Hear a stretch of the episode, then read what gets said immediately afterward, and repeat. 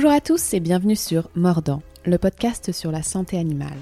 Je m'appelle Mathilde Chalunatal, je suis ostéopathe animalier et dans ce podcast je vous partage mes discussions avec des acteurs de la santé animale, des vétérinaires, des ostéopathes, des sportifs professionnels et bien d'autres encore. Ensemble nous découvrirons leur vie au quotidien, leur parcours, leur motivation et leurs liens parfois atypiques et surprenants avec les animaux.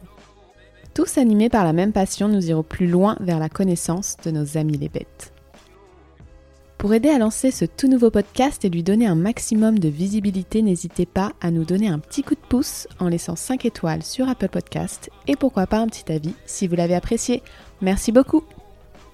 Aujourd'hui, je reçois sur le podcast Marine Drouin, comportementaliste félin, zoothérapeute, éleveuse de chats ragdoll et spécialiste de la relation homme-chat. Vous avez compris, nous avons affaire à une experte du chat. Marine s'intéresse au comportement félin lorsqu'elle débute son petit élevage de chats pour mieux comprendre ces animaux et leur apporter le meilleur environnement possible. Elle croit très fort au bénéfice de la prévention qui limite considérablement l'apparition des comportements adaptatifs dits gênants pour l'humain tels que les pipis hors bac, le marquage urinaire ou encore les agressions redirigées. Cet épisode est truffé d'astuces applicables facilement au quotidien pour upgrader le bien-être de son chat. Avec Marine, on a parlé de domestication, de prédation, de race, de zoothérapie et de pyramide de Maslow. Je vous souhaite une bonne écoute. Salut Marine, merci de m'accueillir chez toi pour ce nouveau numéro sur le chat. Je suis hyper contente de changer un petit peu d'espèce. Donc tu m'accueilles aujourd'hui dans tes locaux Zuka de zoothérapie pour les enfants. Mais aujourd'hui on va parler plutôt de comportement du chat. Pour commencer, est-ce que tu peux te présenter euh, rapidement, nous présenter toutes tes casquettes? Bonjour Mathilde, merci de t'être déplacée. Alors je m'appelle Marine Druin, je suis éleveuse de chats ragdoll depuis plus de 10 ans maintenant. Je suis également comportementaliste spécialiste donc de la relation homme-animal et plus particulièrement du chat. J'ai également une casquette de zoothérapeute, euh, donc euh, j'interviens principalement pour des enfants ayant des troubles des apprentissages, donc dyslexie, dysorthographie, euh, TDAH, donc avec ou sans hyperactivité, entre autres. Et j'interviens également dans différentes institutions, en EHPAD, en foyer, également en détention, euh, en intervenant avec mes animaux directement pour faire de la médiation animale. Je suis également formatrice à l'université pour euh, des futurs euh, zoothérapeutes en licence pro à Paris-Nanterre. Waouh Beau, beau parcours. Aujourd'hui, on va plutôt rester sur ta casquette de comportementaliste. Comment t'es venu cet intérêt pour les chats? Alors depuis toujours, le monde des animaux me passionne et j'ai voulu faire veto comme beaucoup de passionnés euh, par les animaux, sauf que la chirurgie, c'était pas trop euh, ce qui m'intéressait. Et donc en prépa, j'ai décidé d'adopter un animal. Je me suis beaucoup renseignée pour répondre au mieux aux besoins de l'animal. Et il s'avère que le chat était beaucoup plus adapté euh, à mon mode de vie euh, d'étudiante que le chien. Et donc j'ai cherché un chat qui correspondait à mes, à mes attentes hein, et qui pouvait s'adapter à mon mode de vie. Et je suis tombée sur le ragdoll. le ragdoll qui est donc la seule race euh, qui a été donc sélectionnée non pas pour des critères euh, phénotypiques, donc des critères de beauté, mais plutôt pour des critères comportementaux, c'est-à-dire qu'il est très proche de l'homme. Il m'a tout de suite plu et je me suis dit que c'était euh, l'animal qui pouvait me convenir. Et puis je suis tombée amoureuse de cette race. Puis j'en ai adopté un deuxième. Et puis j'ai fait mes études pour devenir éleveur en parallèle de mes études de biochimie. et de là, je me suis dit que c'était pas possible et qu'il fallait que j'aille plus loin. Et je me suis intéressée donc de plus près au comportement félin. Et malheureusement pour moi, euh, il y a plus de dix ans, euh, il y avait très peu de formations euh, sur le comportement félin. Euh, donc euh, j'ai acheté tous les livres, j'ai essayé euh, d'assister à toutes les conférences qu'il y avait, mais c'était une tous les ans ou une tous les deux ans et principalement orientée veto. du coup, j'ai fait des formations plutôt Québec, Canada en ligne. puis ensuite, j'ai découvert d'autres personnes en assistant à des conférences et puis le, lien s'est créé, le réseau s'est créé et aujourd'hui encore, je continue de me former car la science évolue chaque année et il faut, il faut toujours se tenir à à jour des dernières avancées scientifiques. Et en fait, tu as arrêté Veto pour faire des études de biochimie, c'est ça? Et ensuite, pendant tes études de biochimie, en parallèle de mes études de biochimie, je me suis voulu formée, lancer l'élevage. C'est ça? Exactement. En prépa, euh, j'ai lancé euh, mon élevage euh, félin. et ensuite, j'ai continué à me former sur le comportement du chat. Mais pas pour en être comportementaliste et vivre de ça, c'était surtout pour le bien-être et la santé de tes chats dans ton élevage. Oui, alors en premier lieu, j'avais un tout petit élevage, hein, j'avais un mâle et une femelle. Euh, c'était vraiment pour euh, apporter du bien-être à, mes chats, bien les comprendre, bien les respecter, pour pouvoir leur apporter euh, bah, le meilleur, tout simplement. Et, puis par la suite, j'ai eu des adoptants et je me suis, j'ai continué à me former pour pouvoir les aider eux, pour faire de la prévention et pour éviter justement d'avoir des problèmes de comportement comme du pipi hors bag, des comportements agressifs, des problèmes de cohabitation. Donc j'ai sans cesse continué à me former pour pouvoir aider euh, en prévention euh, mes, adoptants et pour éviter de, de, bah, de, me déplacer chez eux comme je me déplaçais chez d'autres euh, particuliers pour justement résoudre des problématiques liées au comportement inadapté du chat envers l'humain. Et combien tu as de chats maintenant? J'en ai 8. 8 ragdoll. Et ça fait combien de portées à peu près par an? Alors, c'est très variable, très aléatoire, tout simplement parce que euh, je limite de toute façon à une portée par an et par femelle.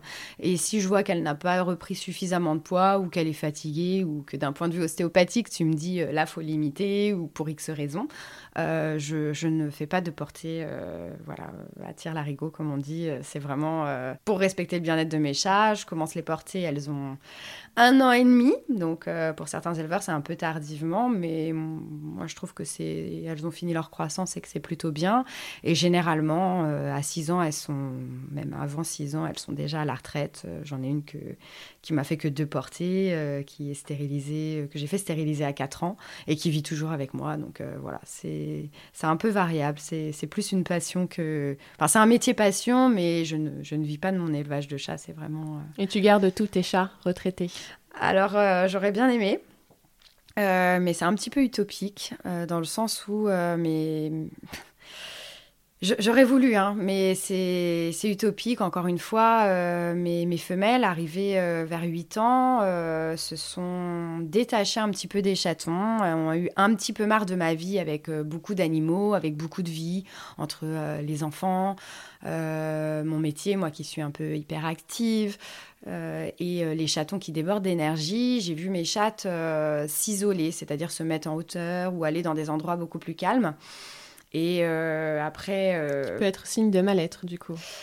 En tout cas, dans ce cas-là, mm. oui. L'isolement, le, fait d'avoir un changement de comportement, non pas abrupt, mais qui s'est fait progressivement, j'ai remarqué qu'ils étaient le, l'environnement que je proposais à mes chats n'était plus adapté pour elles en tout cas, euh, parce que c'était trop vivant et qu'elles avaient besoin de calme, besoin d'une retraite paisible, j'ai envie de dire.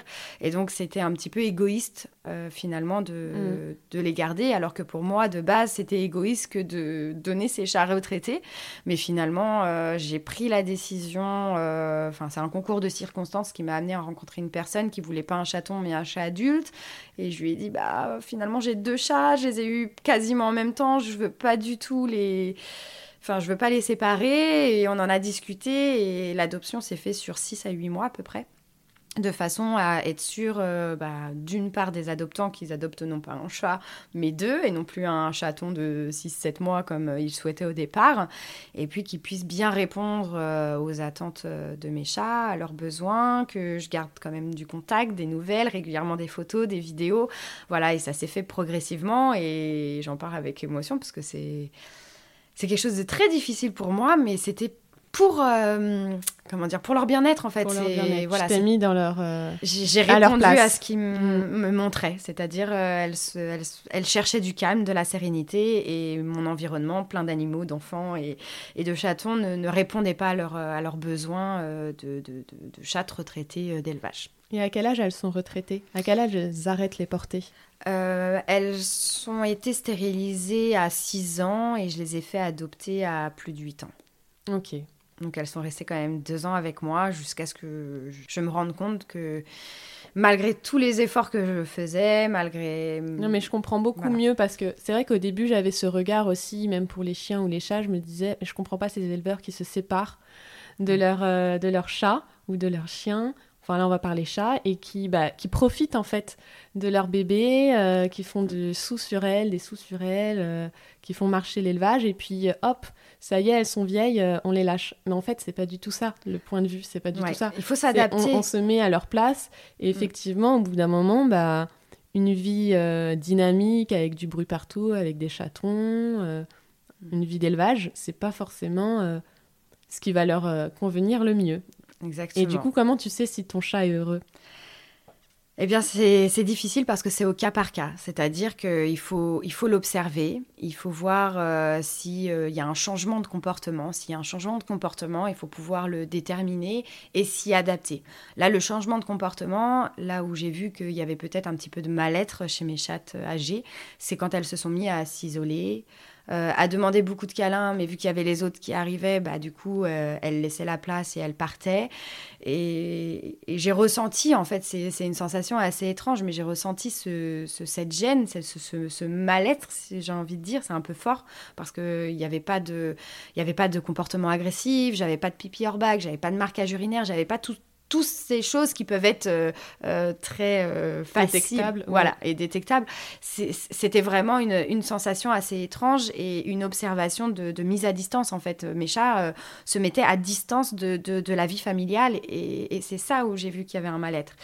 Et là, actuellement, j'ai ma jet set qui a, qui a 8 ans qui est stérilisée depuis ses 4 ans et qui vit toujours avec, avec nous, et qui commence à se détacher des chatons. Alors que l'année dernière, euh, elle faisait encore la toilette des chatons qui n'étaient pas les siens. Euh, elle était très très présente et très active dans la vie familiale donc euh, des chatons. elle joue avec les chiens. Enfin voilà. Et puis là, depuis plusieurs mois, je me rends compte que bah, voilà, elle commence à se détacher un petit peu comme les filles. Alors est-ce que c'est parce qu'elle a 8 ans et que ça arrive vers 8 ans? Je ne peux pas le dire. Hein. c'est ce qui se passe en tout cas chez moi. Et du coup, je vais lui proposer euh, une retraite à Zuka. Alors, c'est vrai que ça fait bizarre de dire qu'un chat d'élevage retraité va partir, euh, euh, m'accompagner tous les jours en séance de zoothérapie au cabinet. Mais il faut savoir que mes locaux sont totalement adaptés à, à, différents animaux, mais là on va parler du chat, donc totalement adaptés. Ils ont des hauteurs, des cachettes, qu'on n'impose jamais un contact à un animal, encore moins à un chat. Euh, qui peuvent euh, se soustraire d'une séance comme euh, y participer volontairement. S'ils y participent, c'est en se mettant sur, sur le bureau où on est en train de faire des exercices avec l'enfant ou en demandant un câlin, une caresse, ou euh, si l'enfant euh, veut proposer un jeu et, qu'elle répond positivement. Mais en aucun cas, je, la forcerai. Et si jamais ce n'est plus adapté, eh bien, je prendrai une décision qui s'impose, mais toujours à contre-coeur et toujours pour le bien-être de mes chats et non pas pour, euh, pour mon bien-être à moi égoïstement. Et elle a déjà fait de la médiation animale, euh, Jet Set oui. donc ce sera pas nouveau, c'est quelque chose qui est... Non, c'est n'est pas nouveau, mais il faut savoir que quand je fais de la médiation animale avec, euh, avec mes chattes reproductrices, du coup, euh, c'est pendant une petite période pendant l'année, tout simplement parce que bah, c'est ni pendant la gestation, ni pendant la lactation, ni pendant le sevrage des chatons, donc c'est surtout avant deux ans. Tu as des chats qui sont, entre guillemets, réservés à la reproduction. Est-ce que tu as des chats réservés euh, à la médiation? Alors, j'ai une sélection particulière. C'est-à-dire que comme tout éleveur, on doit sélectionner selon des critères, euh, les critères donc euh, que donne le LOUF, des critères donc phénotypiques, morphologiques, qui correspondent aux critères et aux standards de la race. donc oui, je sélectionne des chats sur des critères de beauté, puisque c'est un peu euh, la base de l'élevage félin, même si j'aime pas trop trop le dire, mais c'est quand même euh, ce qui se passe. Par contre, euh, depuis dix ans, je, fais une sélection un petit peu différente, c'est-à-dire que je prends en compte, et je pense que c'est important de le faire plus pour certains, je prends en compte les critères euh, donc de beauté, mais principalement les critères comportementaux. C'est-à-dire que tous mes reproducteurs, ce soit mâles ou femelles, euh, sont aptes à m'accompagner en séance de zoothérapie ou en intervention en médiation animale dans l'institution. comment je fais pour les sélectionner? Eh bien, je je regarde euh, leur capacité d'adaptation, euh, leur rapidité aussi d'adaptation. Euh, je vérifie tout ce qui va être geste d'apaisement, s'il n'y a pas des pupilles dilatées, des oreilles en arrière, le poil hérissé, le lèchement au niveau de la truffe, des tournements. Voilà, tous ces petits signaux, ces petits gestes qu'on va pouvoir déterminer par le langage corporel déterminent si oui ou non mon chat est à l'aise avec moi en séance. Je lui apprends également enfin la désensibilisation de, donc, de la caisse de transport, je lui apprends la voiture, euh, j'apprends euh, le contact avec des inconnus. Et dès que je vois qu'un chaton est particulièrement à l'aise dans ces conditions, dans ces circonstances, dans ce contexte qui est quand même un petit peu particulier, et si il a donc les critères de beauté correspondant aux critères, aux standards de la race, je sélectionne. Mais parfois, pendant deux ans, je sélectionne un seul c'est quelque chose qui, demande du, temps. Ça fait plus de dix ans aujourd'hui que je sélectionne mes chatons et mes futurs reproducteurs comme ça. Euh, et c'est vrai que c'est quelque chose qui demande beaucoup de temps, beaucoup d'observation, beaucoup de patience et pas de précipitation du tout parce qu'on peut, on peut totalement se tromper. Et d'ailleurs, je me suis trompée. Euh, j'ai sélectionné une euh, Nikita, euh, une chatte qui était parfaite, mais parfaite au niveau du standard de la race. Enfin, je fais pas d'exposition féline parce que je, ne vais pas rentrer dans le détail, mais je suis pas spécialement, j'adhère pas spécialement d'un point de vue bien-être. Euh, par contre, euh, je, travaille, enfin, je, parle beaucoup avec euh, une éleveuse qui est dans le bien-être animal, mais qui fait beaucoup d'expositions félines, qui est en Suisse, donc on a, il y a d'autres critères qui rentrent en compte pour, pour les expositions. Et donc, elle me dit si oui ou non mon chat est vraiment, au niveau du, du standard de la race, est vraiment adapté euh, et ensuite, euh, moi, je, regarde le comportement et je sélectionne. Et donc, Nikita, euh, je l'ai sélectionné et il y a six mois, je l'ai mis à la retraite. Retraite d'élevage et retraite de médiation animale, de zoothérapie. Tout simplement parce qu'en séance, elle était focus sur moi et non pas sur, sur la personne. Donc, c'est-à-dire qu'elle était adaptable très vite, elle, aimait bien le contact avec les humains, la voiture, c'était OK. Enfin, énormément de, de choses étaient OK par rapport à mes critères pour en faire un chat de zoothérapie mais elle était focus tout le temps sur moi, collée à moi, et du coup, c'était moi qui bénéficiais de la thérapie et non pas euh, le bénéficiaire qui était censé euh, être, euh, être là pour pouvoir être. Enfin, pour pouvoir câliner le chat ou jouer avec. Et du coup, je l'ai mis, je l'ai mis à la retraite à six mois parce que je m'en rends compte assez rapidement. Mais tu la gardes avec toi Alors non, mais c'est pour d'autres raisons. D'accord. c'est parce qu'elle était tellement focus sur moi que plus personne ne pouvait m'approcher même à la maison. C'est-à-dire que ce, ce comportement ne euh, n'était pas seulement en séance, mais également au quotidien à la maison. Elle, euh, elle, elle, était tellement focus sur moi, elle était tellement tout le temps collée à moi sur mes genoux que plus aucun chat euh, ne pouvait m'approcher. Oui, c'est ce que j'allais demander. Quel est le point négatif dans le fait d'avoir une liaison fusionnelle avec son chat? Alors quand on est toute seule avec un chat, j'ai envie de dire... On peut être fusionnel avec son chat, il n'y a pas de problème avec ça? Faut, faut quand même faire attention qu'il n'y ait pas d'hyperattachement et qu'il n'y ait pas un mal-être qui, engendre cet hyperattachement. Mais euh, une relation fusionnelle, quand il n'y a pas d'autres animaux ou des enfants dans les parages, euh, c'est ce que j'ai sélectionné du coup pour Nikita. J'ai recherché donc. Euh, enfin, j'ai recherché, elle est venue à moi, mais c'est encore une autre histoire. une personne qui recherchait un chat fusionnel, qui est célibataire, qui ne souhaitait pas avoir d'enfants et qui avait une vie calme et qui était très très disponible pour, pour son chat. Euh, une fois que j'ai trouvé cette personne-là et que j'ai mis en contact Nikita, aujourd'hui j'ai des nouvelles et c'est juste magique. Euh, enfin, ils se sont trouvés euh, l'une et l'autre et, c'est magnifique. C'est ce que tu fais de toute façon pour tous tes adoptants. Tu, tu vérifies vraiment, tu observes vraiment le caractère de chaque chaton pour chacune de tes familles. Oui. Enfin, tu fais vraiment un travail d'élevage assez impressionnant, je trouve. Bah, c'est-à-dire que Premièrement, ils vont répondre à un que ça matche de tous les côtés. Ils vont répondre à un formulaire, ensuite on va avoir un rendez-vous téléphonique, puis une visite. Et j'essaye de voir ce qu'ils attendent de leur chat et quelle est leur dynamique familiale. S'ils ont des enfants, s'ils ont cinq chiens, si... Voilà, par exemple, on va prendre un exemple tout bête. Euh, si euh, c'est une famille avec euh, cinq chiens. Bien entendu, tous mes chats vont être OK avec le chien, puisqu'ils évoluent avec deux chiens. Donc ils vont être OK avec le chien. Par contre, on a des, chatons qui vont être OK chiens, mais qui vont pas forcément interagir avec, ou qui vont peut-être même se mettre en hauteur et observer, mais ils sont OK avec le chien, ils peuvent passer dans les pattes, il n'y a, a, pas de, y a pas de souci, il n'y a pas d'appréhension ni de crainte. Et puis je vais avoir d'autres chatons qui eux vont être euh, très joueurs avec le chien, qui vont aller euh, à la rencontre du chien, qui, qui, ça va pas déranger de dormir dans le panier du chien avec le chien. Et donc ce chaton-là, ou ces chatons-là, je vais les proposer aux familles qui ont des chiens.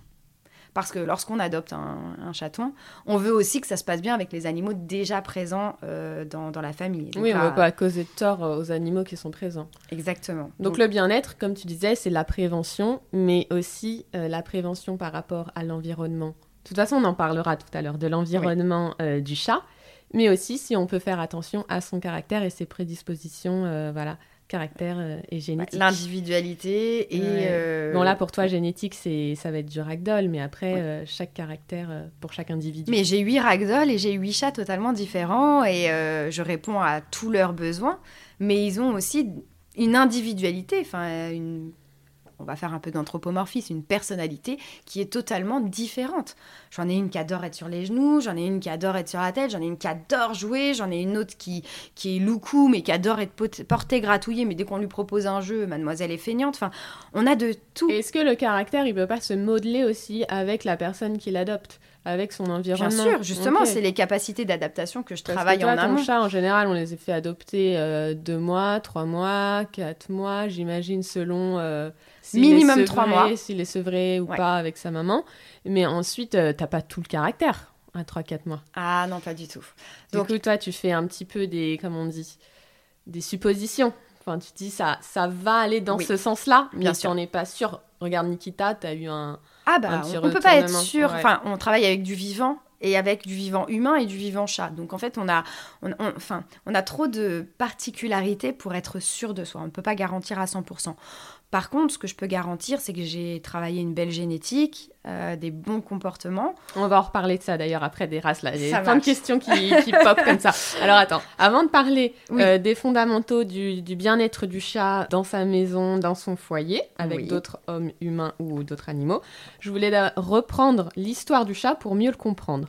Donc est-ce que tu peux nous dire succinctement comment s'est créé le lien entre l'homme avec un grand H et le chat? Est-ce que tu peux nous parler de sa domestication, de l'état de chat sauvage à chat de compagnie, s'il te plaît? Bien sûr. Donc déjà, domestiquer un animal, c'est rendre domestique une espèce animale sauvage, donc l'habituer à vivre et à se reproduire, donc dans les maisons euh, des hommes ou à proximité. Donc un animal domestique, c'est un animal qui vit auprès de l'homme pour l'aider ou pour le distraire. Ah, c'est bizarre dit comme ça. Ouais, mais c'est ça, c'est la définition. C'est la définition. Donc pour venir au, début, les dernières études génétiques et les découvertes archéologiques prouvent que l'ancêtre de notre chat domestique, c'est le chat sauvage d'Afrique dont les prémices de la domestication finalement ont démarré au Proche-Orient il y a à peu près 10 000 ans. Euh, ce sont donc les mécanismes évolutifs qui ont engendré ces différentes espèces en tenant compte bien sûr du milieu, donc de l'écologie, euh, de l'isolement, mais aussi des conditions d'adaptation. C'est-à-dire que le chat garde toujours des comportements sauvages et il y a eu peu de modifications d'un point de vue morphologique au cours donc de, la domestication. D'accord? Sauf pour la couleur. Là, pour le coup, euh, puis après, il y a les races qui, sont venues se, se, mettre euh, dans la domestication. Donc euh, il y, a eu des modifications euh, morphologiques et phénotypiques de par les éleveurs. Mais d'un point de vue de domestication, le, chat garde toujours un comportement sauvage et il y a peu de modifications morphologiques qui ont eu lieu au cours de la domestication. Quelles sont les différences du coup entre le chat domestique et leur ancêtre sauvage? Alors il y a d'une part une modification de l'équilibre hormonal. Euh, il y a une réduction de la taille du cerveau. Il y a une faible altération euh, du répertoire comportemental, c'est-à-dire que le comportement de prédation est toujours présent chez notre chat domestique. Et les adultes conservent des comportements et des caractéristiques dites juvéniles, euh, comme le ronronnement, le piétinement, le miaulement. On appelle ça la néoténie. Comment s'est faite la domestication petit à petit entre l'homme et le chat?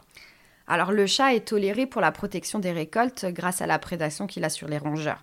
Donc les chats sauvages ont été attirés par les rongeurs. Ils ont donc peuplé les fermes en rendant donc service aux hommes euh, pour chasser les rongeurs. Et en plus de la nourriture qu'ils trouvent euh, dans, ces endroits, dans, ces fermes, euh, ils peuvent trouver aussi un, abri et ils vont du coup s'établir progressivement à proximité donc des fermes et des maisons des hommes.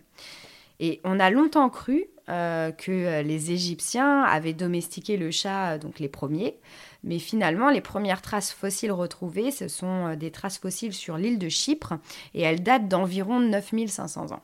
Donc on a plutôt des traces de domestication du chat dans le bassin méditerranéen. Et ensuite, avec les bateaux, Christophe Colomb, le chat a donc profiter euh, de la nourriture qu'il y avait sur les bateaux pour pouvoir euh, s'exporter un petit peu partout euh, dans le monde. Ok. Donc, qui dit domestication du chat, dit aussi apparition des premières races de chats. Et contrairement aux chiens, tu confirmes ce que je dis, mais les races de chats, elles sont faites vraiment pour la beauté. Il n'y a pas d'utilité sur un chat. Il va pas y avoir des classements par rapport à l'utilité d'un chat de garde, d'un chat de troupeau, si je fais le parallèle avec le chien, par exemple. Non, je peux pas dire ça parce que euh, moi, par exemple, je, travaille le ragdoll, donc on pourrait dire que c'est un chat d'utilité euh, parce que j'ai des adoptants euh, qui ont des enfants autistes et donc j'ai sélectionné un chat ragdoll pour cet adoptant qui a des enfants autistes. j'ai sélectionné aussi un chat, mais en l'éduquant au fauteuil roulant électrique parce que j'avais une adoptante qui avait la maladie des os de verre. Mais j'ai envie de dire que j'ai fait ma propre sélection depuis 10 ans. j'aurais pris une autre race, peut-être que j'aurais mis plus longtemps où j'aurais eu plus de difficultés sur certains aspects, mais je pense pas que ça soit la race ragdoll qui fasse l'utilité du chat zoothérapeute. Euh, on peut aussi très bien avoir un chat de gouttière, un chat européen, un, chat de n'importe quelle race ou, de, ou typé euh, autre euh, qui soit adapté à la médiation animale. Donc là, je parle vraiment de la médiation animale parce que c'est bon, oui, et puis c'est assez récent finalement, mais dans l'histoire des races. Euh, quand on prend un persan, un Maine Coon, un Bengal, c'est croisé pour leur beauté et leur caractère physique. Exactement. Le, le siamois, par exemple, c'est une race naturelle. Donc euh, lui, il va avoir des caractéristiques... Euh, race naturelle, ça veut dire race pas sélectionnée par l'homme? Oui, bon, après, il y a eu de la sélection par l'homme, mais disons que c'est une race. Ça a commencé comme ça. Voilà, qu'on appelle naturelle. Après, il est, il est très miauleur. Euh, voilà, c'est un chat qui vocalise beaucoup. Il euh, faut savoir que les vocalises sont euh, réservées à l'humain. Voilà, c'est comme ça que le chat va, communiquer avec son humain. D'ailleurs, il y en a beaucoup qui vont, qui vont se reconnaître là-dedans. Plus vous parlez avec votre chat, plus il vous répond et donc plus il utilise la vocalise comme communication. Après, on a aussi le Bengale, par exemple, qui est une race hybride qui lui est obtenu avec un croisement des chats sauvages et domestiques. Et donc lui, on l'a croisé principalement pour avoir une magnifique robe tachetée. Donc lui, par ses caractéristiques, c'est vu qu'il est croisé donc récemment par un chat euh, sauvage, euh, il va avoir aussi euh, une activité physique assez intense. il va avoir un, instinct de prédation assez développé et donc du coup il va falloir beaucoup jouer avec lui. Il faudra être assez actif pour pouvoir répondre à ce besoin si je reviens à la race ragdoll qui a été créée par l'homme en croisant différents chats euh, ensemble afin d'obtenir le physique et le comportement désiré, parce que c'est principalement ça le, ragdoll. Euh, il va être aussi joueur, parce qu'il y a toujours euh, un instinct de prédation qui prédomine, hein, comme je le disais tout à l'heure. Lorsqu'on est passé d'un chat sauvage à un chat domestique, il y a quand même une faible altération du répertoire comportemental, c'est-à-dire que le comportement de prédation est toujours présent, mais peut-être un petit peu moins euh, que, euh, par exemple, chez le Bengale, qui est une race hybride.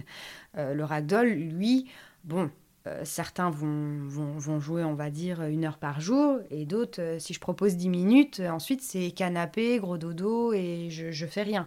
Donc oui, la sélection par l'humain, la sélection donc des races, a une incidence sur, sur le comportement du chat, mais pas que. Il y a beaucoup aussi d'environnement, il y a beaucoup le vécu du chat et ce qu'on propose pendant les trois premiers mois de sevrage. Donc selon son chat, si on a un chat européen ou une race particulière comme un bengal, un siamois ou un ragdoll, on va devoir combler ses besoins de façon différente à la maison ou comment ça se passe? Comment on sait si son chat est heureux? Comment le rendre heureux Et adapter son environnement? Alors, bien entendu, on se renseigne avant d'adopter sur les particularités de la race ou du chat qu'on va adopter, si c'est euh, un chat européen. Il y a des chats qui ont besoin d'une dépense cognitive et énergique énorme, euh, comme le Bengale par exemple, ou certains chats européens qui ont euh, euh, vécu beaucoup de temps à l'extérieur et qui ont donc chassé et qui ont donc un, besoin de prédation assez intense et qui du coup ne sera pas forcément très heureux en appartement s'il a vécu par exemple un an à l'extérieur. quand je dis à l'extérieur, ça ne veut pas dire à l'état sauvage, ça veut juste dire... En maison qu'il avait par exemple, voilà, ou plusieurs maisons, parce que vous pouvez avoir euh, des chats euh, qui euh, n'ont pas vraiment de propriétaire attitré et qui squattent un petit peu dans plusieurs endroits parce que bah, on leur donne à manger, on leur offre entre guillemets le gîte et le couvert. Mais est-ce que ça c'est comme un chat sauvage ou pas? Non, ça reste, ça reste un chat domestique puisqu'il n'a pas peur de l'humain. Il appartient à personne, il est opportuniste, il se sert dans les gamelles de tout le monde, mais il n'est pas vraiment sauvage. Il n'est pas vraiment sauvage. Même si on, on dit parfois sauvage dans le sens où on peut pas l'attraper. C'est ça, mais en, fait, faut, faut, faut, pas oublier que euh, le comportement de prédation est toujours présent, même chez un animal domestique. Ce qui peut expliquer, entre autres, les comportements adaptatifs donc de l'animal, qui paraissent gênants pour l'humain. En fait, on va avoir un dépassement des limites de compétence, c'est-à-dire que euh, le comment dire, le chat va, par exemple, ne pas aimer le contact avec l'humain. Ça ne veut pas dire qu'il est euh, sauvage. C'est, On, va dire du chat qu'il est sauvage parce qu'on n'aime pas le contact. Mais ça peut être juste parce qu'il est comme ça d'un point de vue euh, tempérament. Et malheureusement, l'humain, j'ai envie de dire, n'accepte pas que son chat soit dit sauvage. Il ne l'accepte pas et donc il va contraindre l'animal euh, pour son bien, euh, il va le contraindre à avoir un câlin. Sauf que en contraignant l'animal, le, chat ne va pas avoir d'autres possibilités que la fuite ou l'attaque. S'il ne peut pas fuir parce que vous le contraignez avec un câlin, il va au départ émettre des gestes d'apaisement, des petits signaux qui vont vous dire oulala, qui doivent vous alerter. Par exemple, euh, détournement de la tête, euh, abaissement des oreilles, principalement surtout le léchage au niveau de la truffe. Et si vous n'acceptez pas ou que vous ne prêtez pas attention à ces gestes d'apaisement qui signalent euh, stop, j'en ai marre, le chat va développer une autre communication avec l'humain. Il va développer peut-être euh, une petite léchouille sur la main. Sur notre main. Sur notre main là, il faut, rester contextuel. Hein. C'est pas parce qu'un chat lèche qui demande à, Non, ça peut avoir plusieurs significations, mais c'est dans le cas de la contrainte et du Le cas de la contrainte, voilà, et du malaise. Si on ne prête pas attention au langage corporel et que le chat donc, démultiplie sa communication, il va commencer à nous lécher. Si on ne prête pas attention à ce petit lèchement et qu'on se dit « Oh, c'est trop mignon », il va commencer à poser ses dents et sa mâchoire pour exercer une mini pression. Donc là, certains humains vont lâcher le chat et dire oh là là, il a failli me mordre. Donc le chat comprend qu'avec une petite pression, il y arrive. Puis finalement, vous, vous acceptez cette petite pression. Et du coup, vous contraignez toujours l'animal à avoir un câlin. Du coup, le chat va s'adapter et va démultiplier sa communication envers vous pour vous faire comprendre que non, en fait, là, vous le contraignez, il n'est pas d'accord, il n'est pas content. Donc, il y aura le mouvement de la queue, il y aura toujours les, autres... Euh, euh, la dilatation des pupilles aussi, les gros yeux de fou. Voilà, il y aura toujours d'autres signaux, d'autres choses euh, qui vont être observables par le, observables, pardon, par le langage corporel, mais l'humain n'y prête pas forcément attention et accepte une petite morsure. Au bout d'un moment, il va vous mordre vraiment. Et là, vous allez faire quoi en tant qu'humain? Waouh Lâche-moi Enfin, oh là là, il est fou ce chat Je le caresse, je lui fais un câlin, il me mord C'est juste que vous n'avez pas accepté et que vous l'avez pas écouté, votre chat. Euh, lui, il vous a dit de toute la manière dont il était possible de communiquer avec vous dans son répertoire comportemental, dans son espèce féline, il vous a communiqué que non, il n'était pas d'accord. Et malheureusement, le chat va comprendre que pour communiquer avec vous et pour euh, vous mettre à distance ou pour stopper une interaction, bah, la chose qui fonctionne le plus, c'est la morsure. Et c'est généralement ce qu'on caractérise euh, comme un chat caressé mordeur. Donc, un petit conseil quand vous avez un chat qui tolère difficilement le contact, soit vous acceptez que vos chats ne tolèrent pas le contact, soit vous renforcez de manière positive pour qu'il accepte un petit peu le contact.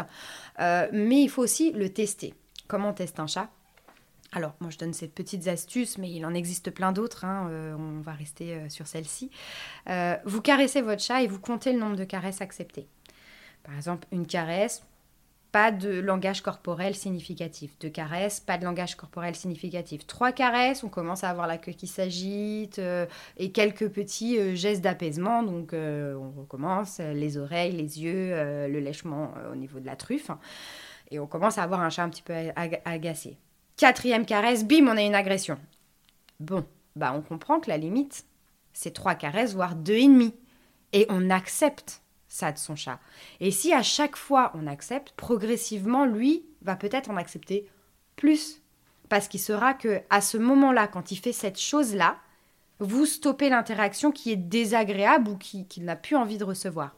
Et donc du coup, après, vous serez peut-être à 4 caresses ou 5 caresses, mais parce que vous aurez pris en compte sa communication, qui n'est pas du coup l'agression et qui n'est pas la morsure, mais qui est juste le lèchement de truffe ou euh, le battement euh, de la queue ou, ou autre. Ça dépend des chats. Ouais, donc ça, c'était pour euh, le contact. Faire attention à ce dont il a envie, ce dont il a besoin, ce dont il n'a plus envie. Mm. Mais quels sont les autres fondamentaux auxquels il faut faire attention pour avoir un chat heureux chez soi? Alors, on va parler d'abord euh, donc de la nourriture. Donc, si vous connaissez un petit peu la pyramide de Maslow, il va falloir répondre à tous ces besoins primaires. Donc, vous allez avoir les besoins physiologiques, manger. En bas de la pyramide, les tout premiers besoins ouais, physiologiques. Les besoins basiques. La nourriture. La nourriture, euh, dormir, euh, dormir euh, la sécurité aussi, donc avoir un endroit où dormir en sécurité, ne pas se sentir stressé ou autre, voilà, être vraiment en, danger de mort. Voilà. Exactement ensuite, on va avoir alors ce qu'on appelle chez l'humain les besoins d'estime et les besoins sociaux, c'est tout ce qui va être appartenance et amour, ce sont des besoins, on va dire, psychologiques. Alors ça, chez le chat, c'est un petit peu difficile de, sans faire de l'anthropomorphisme, mais euh, pour y répondre, on va parler du, de la prédation, puisque comme je l'ai dit tout à l'heure, euh, le chat, bien que domestique, garde un répertoire comportemental identique au chat sauvage et donc au comportement de prédation. Le comportement de prédation est toujours présent. Donc, pour répondre au comportement de prédation, il y a plusieurs choses qui s'offrent à nous. Soit avoir une chatière, le chat est libre d'aller chasser et de sortir à sa guise. Soit, si vous êtes en appartement et que vous ne pouvez pas répondre à ce besoin et que vous n'avez pas de problème de comportement, parce que ça c'est encore, euh, encore un autre sujet, vous pouvez jouer avec lui. Alors, il y a des chats qui vont demander une dépense énergétique d'une heure par jour, d'autres ça va être trois heures, euh, d'autres ça va être tout le temps. Euh, ça dépend vraiment, encore une fois, de l'individualité de chaque chat. Et vous avez aussi la possibilité, pour simuler une partie de chasse dans votre appartement, de disposer soit de la nourriture cachée dans différents endroits de votre maison, soit de proposer en alternance des distributeurs qu'on appelle ludiques c'est-à-dire des distributeurs de recherche de nourriture qui va permettre à, avoir pendant vos absences, le chat euh, qui va le permettre d'avoir donc une dépense énergétique et cognitive. C'est-à-dire que le chat va réfléchir à comment aller chasser la croquette, tout du moins la récupérer pour pouvoir la manger. Il va du coup utiliser sa patte pour faire descendre ou pour euh, extraire la, croquette euh, du, plateau ludique, si c'est un plateau que vous avez proposé, pour pouvoir la manger. Et donc les chats un peu paresseux et qui n'ont pas, qui s'ennuient un peu et qui n'ont pas forcément euh, envie de travailler, vont diminuer leur alimentation et diminuer donc la prise de croquettes, ce qui peut éviter le surpoids aussi chez le chat. Et vous pouvez aussi, si on parle du jeu, alors le jeu plumeau ou euh, le jeu avec, euh, avec l'humain, c'est-à-dire le plumeau, la canne à pêche, c'est les jeux qui sont euh, aléatoires, qui simulent bien une mouche, un oiseau, un petit serpent, une souris, et qui sont donc très très appréciés par le chat puisque c'est des mouvements totalement aléatoires, puisque c'est vous qui décidez. Mais après, on me dit souvent, non mais Marine, moi mon chat, il a tous les jeux du monde, tous les jeux possibles, il est, je les retrouve en dessous le canapé, en dessous le frigo, il s'en sert pas. C'est un peu comme les enfants. Si vous leur proposez Disneyland dans leur chambre, ils savent plus à quoi jouer et ils en oublient qu'ils avaient ce jeu-là. Par contre, si vous retirez certains jouets, que vous faites, alors là pour, euh, les chats par exemple, vous faites trois ou quatre boîtes, Vous mettez euh, plein de jeux différents dans, que vous dispersez et disposez dans les quatre boîtes différentes, et vous faites un roulement avec les jeux vous allez voir que l'intérêt du chat va s'y porter. Après, si vous avez un chat très curieux et qui en demande euh, constante euh, d'une dépense énergétique assez, assez importante, ou cognitive ou olfactive, vous pouvez aussi apporter euh, les balles chez quelqu'un d'autre, les laisser dans le jardin et les récupérer plus tard, de façon à ce qu'il y ait aussi des odeurs qui soient présentes sur les jeux et que ça ne soit ah pas finalement toujours les mêmes odeurs. Aussi. Voilà, il existe plein de... L'intérêt de l'odeur aussi pour le chat. Ouais. On pense plus pour le chien, tout ça, ces, ces jeux d'odeur, mais pas forcément un chat. Oui, et après on peut lui proposer aussi, euh, voilà, vous prenez une boîte à chaussures euh, vide, vous mettez des rouleaux, euh, vous cachez des croquettes à l'intérieur pour pouvoir. Bien entendu, lorsque vous proposez une, une, nouvelle alimentation, j'entends une nouvelle alimentation, un nouveau mode de distribution de l'alimentation, vous enlevez le mode de distribution à volonté. C'est comme si vous, euh, je vous mets une boîte de bonbons ou de chocolat devant vous, mais vous devez quand même, euh, pas vous lever, mais euh, vous devez juste l'ouvrir, ou tout du moins elle est ouverte sur la table et vous l'avez à disposition, et je vous mets un peu plus loin, dans le placard, fermé à clé, avec deux cadenas ou deux codes, la même boîte de bonbons. Bon, bah, vous n'allez pas aller dans le placard, vous allez piocher directement dans la boîte ouverte. Bah, c'est à peu près pareil pour le chat. Si vous proposez un autre mode de distribution de croquettes, il faut faire attention il faut veiller à retirer le mode de distribution que vous aviez auparavant. Si c'était une gamelle ou un distributeur euh, rempli qui débordait de croquettes, parce que sinon il va, il va totalement se désintéresser parce que c'est plus facile pour lui d'aller se servir sans travailler.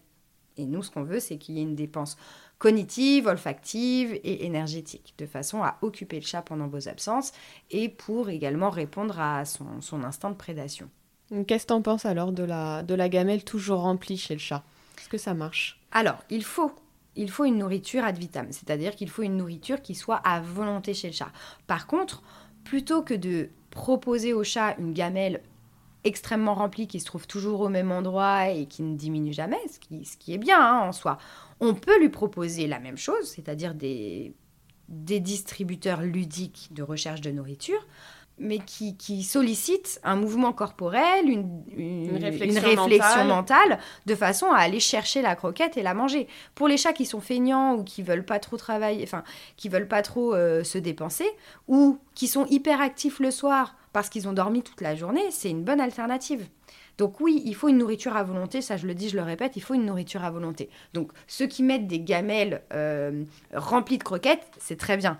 Par contre, vous pouvez mieux faire. Vous pouvez proposer quelque chose de ludique. Alors, c'est même pour les chats qui vivent à l'extérieur, qui, qui ont accès à l'extérieur.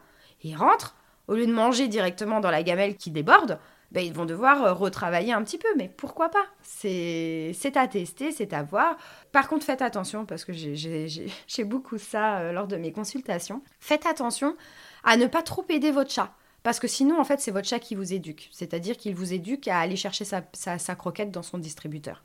Euh, j'ai des, propriétaires qui me disent Non, mais moi, il n'arrive pas, c'est trop compliqué.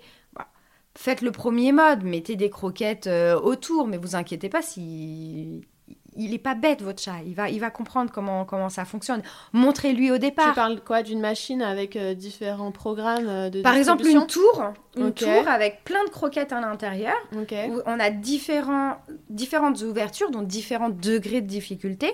Donc on peut en disperser dans, toutes les dans, dans, tous les étages de la tour pour que le chat puisse faire descendre de la première tour à la deuxième, de la deuxième à la troisième, de la troisième à la quatrième, et ensuite ça de arrive. Ses pattes avant et oui. il bouge un petit peu la tour pour faire descendre les croquettes. C'est un, petit casse-tête en fait. Exactement. Alors que certains, certains propriétaires me disent non mais moi il n'y arrive pas du tout. Euh, du coup toutes les heures ou toutes les deux heures, euh, je donne un petit coup de pied euh, dans les croquettes et donc du coup bah, le chat il a, il, a compris ça, il a compris. Mais du coup tous les chats sont capables de trouver la solution. Oui, ce genre après, il en existe des plus difficiles que d'autres. oui, c'est comme les sudoku, quoi. On commence avec le niveau 1 et puis on augmente petit à petit. Exactement. Et si vous voulez qu'il y ait de l'intérêt pour le chat, mettez à l'intérieur euh, des croquettes, quelques friandises. Vous allez voir que là, il va, il va avoir un intérêt bien. Ouais, ouais, Exactement, vous allez le stimuler. Il va rechercher euh, des solutions. Exactement. Ok, trop intéressant. Et est-ce qu'on a fini notre pyramide de Maslow? On en était où? Donc pour reprendre la pyramide de Maslow, on a d'abord donc les besoins basiques, besoins physiologiques, donc on a dit manger, boire, se reposer, être en bonne santé. Les besoins de sécurité, donc avoir un lieu de repos serein et un environnement stable. Ensuite, on passe aux besoins psychologiques. Alors là, c'est la capacité de communication avec les besoins sociaux, des interactions entre congénères. Pour le chien, oui, pour le chat, pour certains, c'est plutôt pas mal, mais pour d'autres, euh, on rappelle que le chat est une espèce solitaire. Donc, euh, D'accord, ah oui, tu fais bien de le rappeler. Oui. Donc, faire cohabiter deux chats, ça peut très très bien se passer, comme très très mal se passer pour certains cas, puisque c'est une espèce qu'on a dit non pas grégaire comme le chien, mais une espèce solitaire, donc qui n'a besoin de rien ni de personne. Solitaire, chasseur, carnivore strict. C'est vrai qu'on n'a pas parlé du chat. Euh, qu'est-ce qu'un chat finalement? Si tu l'as dit au début. Félix euh, Catus, comment on dit Oui, Félix Catus. Et donc pour finir sur la pyramide de Maslow, donc les besoins d'estime pardon que tu me demandais tout à l'heure, c'est la qualité justement des interactions, la confiance et la relation saine et sans contrainte. Donc ça, on monte dans, la pyramide. Et ensuite, pour finir, on a les besoins cognitifs et d'accomplissement qu'on appelle aussi euh, besoin d'utilité, mais principalement donc euh, pour le chien. C'est là où on va avoir, une fois qu'on a répondu à tous les besoins psychologiques et basiques, on va avoir euh, des chiens de chasse, de garde, de police, des chiens guides d'aveugles, où on va avoir des aptitudes. donc pour l'humain, on peut faire le parallèle avec des aptitudes, des valeurs, des rêves, une communiquer, un travail qui donne un sens, etc. Mais il faut d'abord être bien dans sa tête et dans son corps pour justement pouvoir avoir ça. Bah, pour le chat, euh, clairement, c'est respecter son animal, respecter euh, ses, besoins euh, fondamentaux, donc comme on a dit, manger, boire, avoir un lieu de repos, avoir un attachement avec ses propriétaires et une relation saine et sans contrainte, pour pouvoir avoir le chat, entre guillemets, heureux. Parce que quels sont les rêves du chat? Le rêve du chat, c'est du coup de, de manger, de chasser, de dormir. Je dirais d'être libre. D'être libre. La liberté, c'est une valeur importante. La liberté mm. sans contrainte. Je suis un la chat, liberté, c'est... la liberté, c'est... Enfin, c'est très vague, c'est un sens ouais, très parce que comment on peut dire qu'un chat est libre quand il est dans un appartement? Voilà. Est-ce qu'un chat peut être heureux en appartement? Oui, un chat peut être heureux en appartement, mais tous les chats ne sont pas heureux en appartement. Tout dépend vraiment euh, de. Même s'il est arrivé à 2-3 mois dans l'appartement, euh, on joue avec lui, on lui cache un petit peu ses croquettes, bah, on va jouer avec lui comme tu le dis, on fait les choses bien, on t'écoute, et là, on pense qu'il n'est pas heureux. Mais d'ailleurs, comment on peut voir qu'il ne serait pas heureux? Parce qu'il a un comportement adaptatif qu'on appelle gênant pour l'humain, c'est-à-dire qu'il va développer soit euh, du pipi hors bac, soit un comportement agressif, et du coup, euh, bah, vous allez faire appel à un comportementaliste, et lorsque vous allez faire appel à un comportementaliste, c'est lui qui va vraiment pouvoir vous le dire. Mais mais regarde, on reprend l'exemple On peut aussi avoir un chat totalement prostré et totalement... Voilà, c'est ça. Il y a, Parfois, il y a l'inverse. Il y a le chat aussi qui va se retirer, qui va être de plus en plus introverti. C'est pas les plus... c'est pas les plus communs? Non, c'est pas les plus communs. La plupart du temps, ça sera vraiment euh, du marquage urinaire, euh, du pipi euh, en dehors du bac à litière et un comportement agressif envers l'humain. Voilà, c'est vraiment, vraiment ça. Généralement, un, un, chat qui accepte peu la vie en appartement, c'est un chat qui a déjà goûté à l'extérieur ou qui a un instinct de prédation extrêmement élevé et qui va... Euh, un Bengale peut-être pas un forcément. peut vivre en appartement. Oui, un bagal peut vivre en appartement. Euh, ça peut être, euh, ça peut être un chat européen, mais ça va être un chat qui va être tout le temps proche de la fenêtre et qui va avoir souvent des, un comportement d'agression redirigé vers l'humain. C'est-à-dire qu'il est tellement frustré de, de voir l'oiseau derrière sa fenêtre et de ne pas pouvoir euh, euh, bah, l'attraper et le chasser.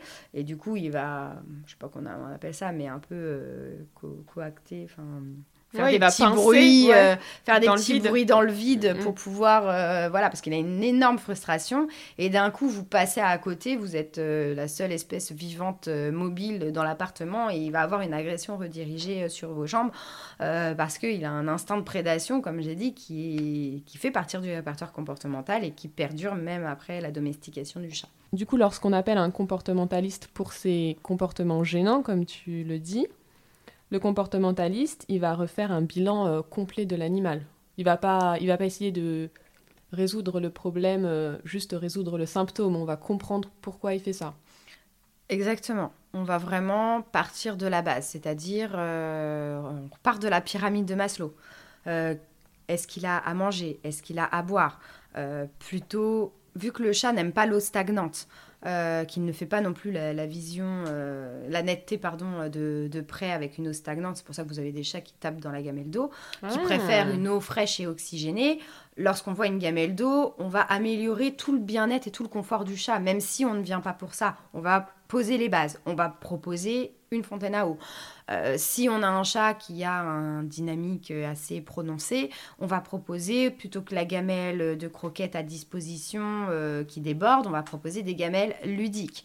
Euh, lorsque on voit qu'il n'y a pas d'arbre à chat, alors que le chat a besoin de limer ses, griffes et en plus d'étirer sa colonne vertébrale, on va proposer des griffoirs horizontaux et verticaux, de façon à répondre à, à ces besoins qu'on appelle donc les besoins basiques, comme je disais tout à l'heure, besoins physiologiques et, et de sécurité. Pour la sécurité, on va lui proposer, puisque c'est un chat, euh, il vit en trois dimensions, donc il adore euh, grimper, sauter, etc. Oui, c'est vrai qu'on n'a pas parlé de ça, alors que c'est hyper limiter, important. Ouais, on va mm. limiter les interdits. C'est-à-dire que si vous avez un chat et que vous refusez qu'il monte sur une chaise, sur une table, sur un plan de travail, etc., ah, vous pouvez faire la police hein, toute, euh, toute, Ou alors il faudrait une chambre avec plein d'étagères, de tunnels ou des trucs comme ça. Exactement. Il ira là où c'est plus confortable, mais après, il aime bien aussi faire partie de la vie de famille et observer. Donc, on va leur proposer à ces personnes-là euh, un, arbre à chat ou quelque chose qui soit un peu plus design des étagères et des petites cachettes euh, dans un endroit stratégique parce que si vous ne le mettez pas proche d'une fenêtre et proche d'un lieu de vie mais et pas suffisamment en hauteur, il sera boudé votre. Euh, mais il y a des choses maintenant trop mignonnes. Parfois, je vois chez des clients quand je fais du domicile en ostéo pour les chats, et il y a des petits meubles, des étagères, des bulles, des trucs qui se mettent vachement bien avec la déco en fait. Il y a pas forcément des. Voilà, exactement. Il y a, y a, des jolies choses maintenant. Pas forcément des gros trucs en plastique euh, trop moches. Exactement. Donc après, il suffit de, euh, bah, de bien le placer et de savoir pourquoi on le place là et comment on le place là Un et peu de l'expliquer. Et puis que le chat puisse voir quand même un petit peu euh, tout en tour de contrôle. Exactement, un tour de contrôle, c'est vraiment, euh, vraiment ça. Donc on va vraiment reprendre euh, la base depuis le début, on va reprendre aussi les antécédents, l'histoire de vie, euh, l'anamnèse du chat, entre guillemets, son histoire de vie au niveau médical, stérilisation, quand est-ce que ça a commencé, les problèmes de comportement, qu'est-ce qui a été gênant, est-ce qu'il y a eu une dynamique familiale qui a changé, à l'arrivée d'un enfant euh, Est-ce que vous avez déménagé euh, Enfin voilà, on va reprendre vraiment l'histoire de vie pour essayer de prendre le problème à sa source et de pouvoir donc d'une enrichir l'environnement et donner plein de conseils et de tips du coup au propriétaire pour qu'il améliore le quotidien de son chien, son chat pardon, et qu'il euh, s'adapte à son propre animal de façon à répondre au mieux à ses besoins et à le rendre le plus heureux possible, et puis aussi de résoudre le problème pour lequel il m'appelle. Oui, Forcément. Donc ça peut être euh, multiplier les litières, ça peut être euh, de reconditionner le chat à, ne pas agresser l'humain, ça peut être... Euh, oui, c'est ça, à court terme, on va régler le problème principal pour lequel on t'appelle, mais il faut quand même revoir toutes les bases et comprendre voilà, ses besoins physiologiques, de sécurité, sociaux. Donc un chat peut être... enfin, sociaux, Pas, pas, trop, mais sociaux avec l'humain, on va dire alors. Voilà, c'est ça. parce que c'est pas une espèce sociale. Oui, oui, je voulais dire ces, rapports, ces relations avec, en tout cas, les, les personnes de relations son foyer. saines et sans contrainte avec Voilà, parce que il peut être traumatisé par un autre animal. Bien sûr. Donc là, dans ce cas-là, dans certains cas, il faudra séparer ou il faudra réadapter petit à petit. Alors, dans un premier temps, on va tout mettre en œuvre. Enfin, le, propre, enfin, le, propriétaire va tout mettre en œuvre par rapport au conseil adapté euh, à son chat. Puis ensuite, si vraiment toutes les mises en place euh, sont vaines et que le chat est, trop euh, stressé et qu'il développe vraiment un mal-être et qu'il continue à faire un gros pipi euh, bah, émotionnel, on va dire, sur le lit et un peu partout parce qu'il n'en peut plus, il est vraiment trop stressé, il n'arrive pas, malgré tous les aménagements, il n'arrive pas à se déplacer, il a toujours peur, là, il faudra parler d'un replacement et non pas d'un abandon mais d'un replacement pour justement ce que je disais tout à l'heure, proposer à ce chat qui n'est pas heureux dans euh, le milieu de vie que vous lui proposez, de lui proposer une alternative qui est un replacement chez une personne qui acceptera le chat avec euh, toutes ses particularités et qui, euh, bien entendu, le respectera. Parce qu'un chat, tu as dit, c'était solitaire de base, mais ça peut vivre avec plein d'espèces. On a vu que. Bon, j'ai huit chats. Voilà. j'ai deux chiens, euh, une dizaine de lapins, cochons d'Inde, poules, chinchillas. Euh, j'ai des oiseaux aussi. Alors, euh, ce qui me fait un peu peur, c'est que mes oiseaux ont tellement pris l'habitude d'être au contact de mes chats que des fois, ils se posent sur mes chats ou devant mes chats parce qu'ils vivent en semi-liberté. Aujourd'hui, ils sont au cabinet plus qu'à la maison parce que c'est ça devenait. en fait, c'est moi qui allais faire une crise cardiaque. J'ai tellement habitué mes oiseaux à être proches des chats que, en fait, ils se mettaient eux-mêmes en danger parce qu'il faut savoir que le mouvement déclenche la prédation chez le chat. Et des fois, j'avais le chat tranquillement installé sur le canapé et mon oiseau arrivait euh, devant le chat et là, je voyais les pupilles se dilater. J'étais là, ma pépette, non, non, mon bébé, t'inquiète tu laisses l'oiseau. Ah. C'est ton frère. voilà, ça me fait penser au dessin animé là, euh, mince, euh, je me souviens plus, Madagascar où on voit, non. non, bah, mais... Bon, j'ai un fils, c'est les références du coup des dessins animés. En fait, c'est le lion qui est ami avec, je crois, une, antil ouais, une antilope, je crois, ou un zèbre, je sais plus. Et donc le lion est, ami avec, avec donc prédateur, ami avec sa proie. Et d'un coup, il voit la proie se transformer en steak et puis il secoue la tête. Non, non, non, c'est mon ami, c'est mon ami. Mais c'est un peu ça l'image qu'il faut, faut retenir. C'est-à-dire que même s'il est ami avec, quand on fait cohabiter des prédateurs et des proies ensemble, il faut faire très attention et toujours sous surveillance. mais oui, un chat peut cohabiter avec d'autres espèces. Quand on entend un chat solitaire, on entend un chat solitaire par rapport à la même espèce, c'est-à-dire par rapport au chat. C'est vrai que très peu de chats de base euh, sont euh, à l'aise avec une cohabitation. Par contre, si vous multipliez les, espaces, les cachettes, les supports, les gamelles, euh, et que vous avez aussi un espace suffisamment grand, je sais pas, admettons 100 mètres carrés plus un accès extérieur, les chats peuvent cohabiter. Alors, y avoir, il peut y avoir une bonne cohabitation, c'est-à-dire qu'ils se croisent, ils s'acceptent et il n'y a pas de bagarre. Et il peut y avoir une super cohabitation, même sans accès à l'extérieur, avec deux chats qui dorment ensemble, qui s'entendent très bien, euh, euh, qui se toilettent, euh, voilà. Parce qu'un chat, c'est territorial. Non. Non, c'est pas territorial. Non. D'accord. Ça veut dire que quand on va chez lui, enfin, on n'est pas chez lui, on est chez les gens. C'est ce qu'on dit souvent. Alors, un chat est son territoire, et d'ailleurs, quand on regarde un petit peu les Il émissions, on dirait qu'ils protègent leur jardin, ou en tout cas le, jardin qu'ils ont, ont, conçu pour eux. Il faut repartir de la base euh, de la définition du mot territorialité. Oui, ok. Donc, un territoire, c'est. Mais je sais plus. Attends.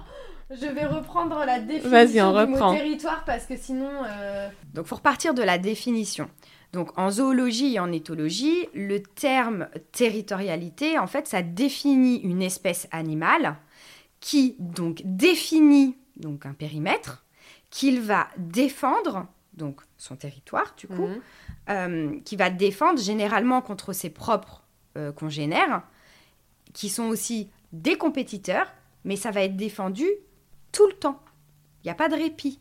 C'est ça la notion de territorialité. C'est-à-dire que le chat n'est pas une espèce territoriale parce qu'il ne va pas être aux aguets 7 euh, jours sur 7, H24, pour défendre son territoire. Comme un suricate, quand ils sont en, famille, il y a un qui surveille, d'autres qui défendent. voilà, il n'y a personne qui, rentre, qui rentre dans le territoire, sinon il est, euh, il est chassé. Parce que le chat, on est bien d'accord que quand il est dehors et qu'il y a d'autres chats qui arrivent sur son on dirait domaine de vie. Voilà, sur son domaine de vie, bah, certains ils vont quand même euh, se fighter pour garder leur domaine de vie intact, on va dire, pour pas qu'ils pénètrent dans son jardin. Oui, mais c'est une question de temporalité. C'est-à-dire qu'il va non pas défendre H24 7 jours sur 7, il va tolérer, par exemple, pendant sa sieste, euh, vrai. il va tolérer que d'autres chats passent. Oui, certains passent d'ailleurs. Mais par contre, de telle heure à telle heure, il les tolère plus parce que c'est lui qui passe. D'accord? Et un chat peut avoir euh, différents euh, milieux de vie, différents jardins qu'il va occuper. Et ces jardins vont être occupés par plusieurs chats. Lorsqu'on met euh, une caméra ou des traceurs sur un chat, on va voir qu'ils peuvent comme dans la vie secrète des chats là. Exactement. Super intéressant. Ils peuvent croiser finalement leur milieu de vie. c'est juste par rapport à des à des heures données. En appartement, par exemple, si vous avez une cohabitation, D'accord? Si vous aviez de la territorialité, il y aurait euh, une ligne de vie. Hein. Euh, le, le, chat 1, il franchirait la ligne de vie, le chat 2 l'éclaterait direct. C'est pas ce qui se passe. Ils partagent leur milieu de vie, d'accord? Ça se tolère. Ça se tolère. Mais par contre, Si euh, le chat numéro 1, il a décidé que de 14h à 16h, il faisait sa sieste sur le fauteuil préféré avec le plaid particulièrement doux, si l'autre prend sa place de 14h à 16h alors que c'est la place du chat numéro 1, là il va y avoir bataille. Pour une ressource, la ressource qui est le fauteuil bien moelleux où j'ai l'habitude de faire ma sieste de telle heure à telle heure. Par contre, le chat numéro 2, il arrive à 16h30 bah, le chat numéro 1, vu qu'il a fini sa sieste à 16 heures, il s'en fiche.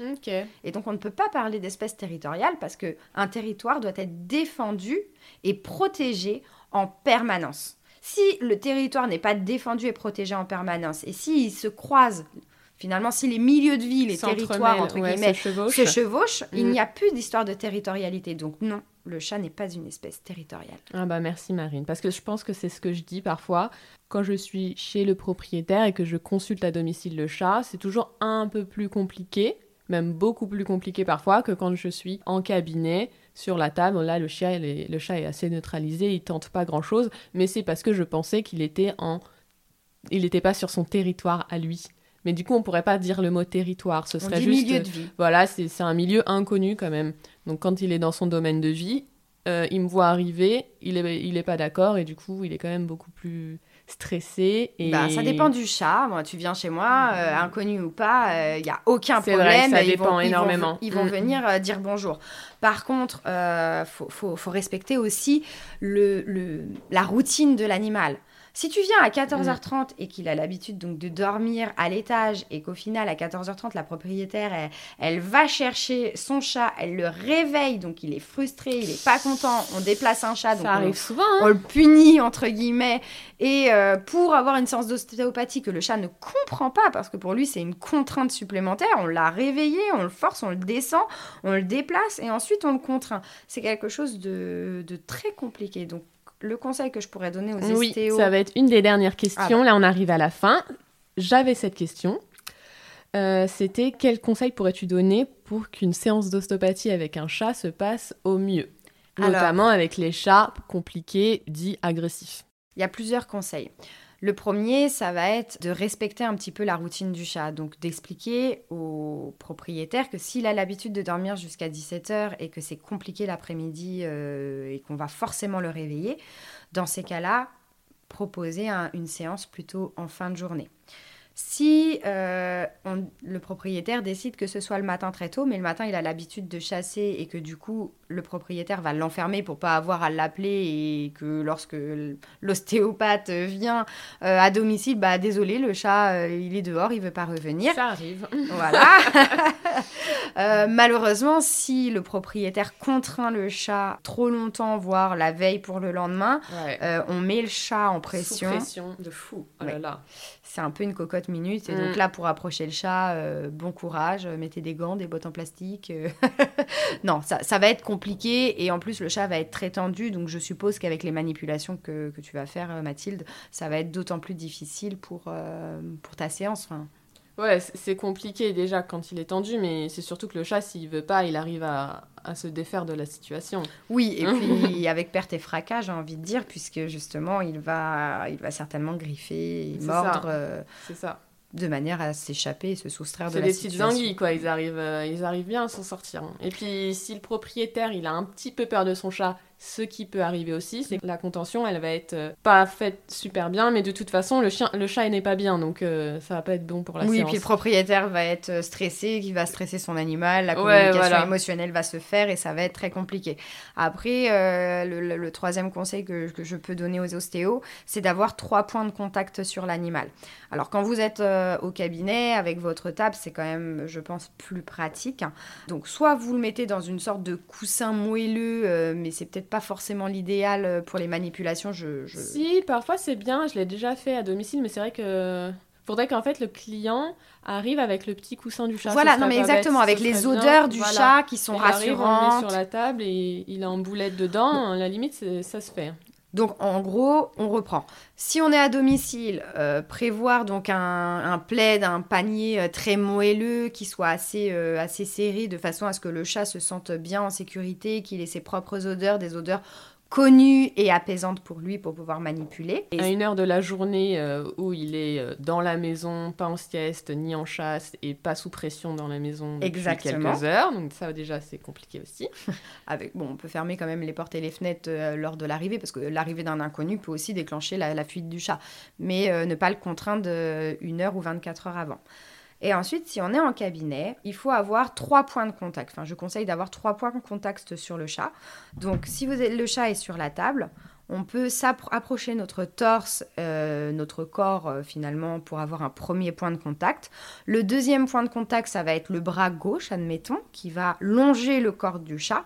Et le, trois- enfin, le troisième point de contact qui sera donc l'autre bras, mais qui peut être aussi l'aide du propriétaire en gratouillant derrière les oreilles, en dessous le cou, la tête pour rassurer euh, son chat, puisque le propriétaire est connu et le chat devrait normalement avoir confiance en lui. Et si avec tout ça, on a quand même un chat qui n'est pas à l'aise et on commence à voir les signaux qui apparaissent, parce que parfois ça va 5 minutes et après ça ne va plus. Et une séance d'ostéopathie, bon, malgré le fait que sur un chat on essaye quand même d'être euh, plus rapide, et c'est souvent plus rapide que sur un chien euh, ou sur un cheval, au bout de quelques minutes ça ne va plus, le chat devient agressif. Qu'est-ce qu'on fait? Alors, il faudrait déjà avoir cette, euh, cette information, si c'est possible, ou si on a déjà vu le chat et on sait euh, comment il va réagir, de l'avoir en amont pour pouvoir préparer une sorte de contention.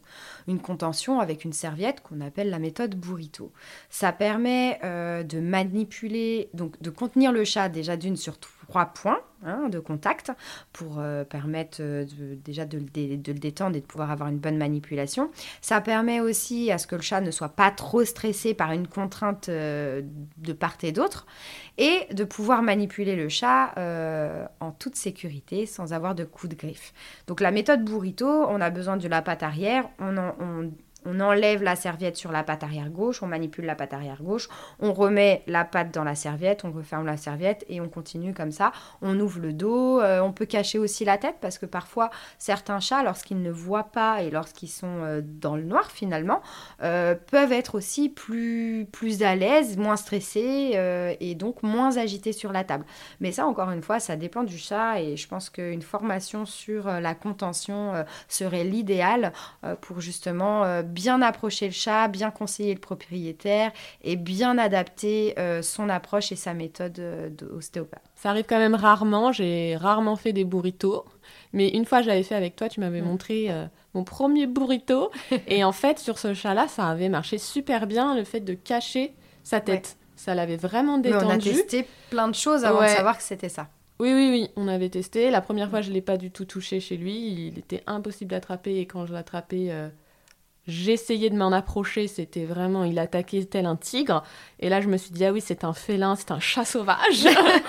Comment va-t-on faire? Et en fait, euh, en cabinet, c'était plus facile. Et puis avec la, serviette, encore mieux. Et c'est vrai que c'est pas évident. Il faut, il faut prendre son temps et réfléchir. Si vraiment on a besoin d'une séance d'ostéopathie, c'est ça aussi. Oui, après, euh, là, pour le coup, c'était référé, euh, c'était un cas vétérinaire qui était référé et il fallait euh, que, que tu agisses sur ces douleurs Voilà. et, et sur l'opération qu'il y avait eu de mémoire. Mais c'est vrai que si c'est pas une obligation et si ça apporte plus de mal ça. que de bien au faut chat, faire faut la faire balance. Exactement. Ouais, ouais, c'est pas, c'est pas évident. Il y a plein de problématiques qui me viennent en tête, mais euh, je pense que ce sera le sujet d'un autre podcast avec toi ou un- une autre comportementaliste pour répondre à d'autres problématiques qui sont assez récurrentes et dont on me fait part aussi en, en consultation, mais ce n'est pas mon métier. D'ailleurs, il y a des choses auxquelles je peux répondre et puis d'autres, euh, je trouve ça vraiment trop technique. C'est hyper subtil en fait. euh, le comportement du chat est très différent du chien. Oui. Donc merci à toi Marine pour ce moment. Et dernière question, qui voudrais-tu entendre sur le podcast en tant qu'invité? Eh bien, pour être complémentaire euh, à mon activité, euh, j'aimerais bien entendre Sandy de Corsia, qui est donc euh, directrice France des Duchateurs et qui fait euh, du comportement félin et principalement des cas cliniques, euh, puisque moi je suis plutôt spécialiste en prévention sur le chat et plutôt axée aujourd'hui sur la zoothérapie. Je pense qu'il serait très très intéressant d'entendre Sandy. Super, je note, je prends note pour un prochain épisode. Merci Marine. Merci à toi, merci beaucoup.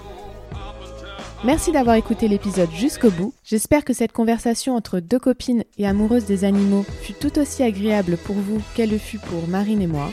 N'hésitez pas à nous faire un petit clin d'œil sur les réseaux en nous taguant aristosdolls, c'est le nom de l'élevage de Marine, et mathilde-ostéo. Je vous remercie pour votre écoute et vous dis à bientôt pour le prochain épisode.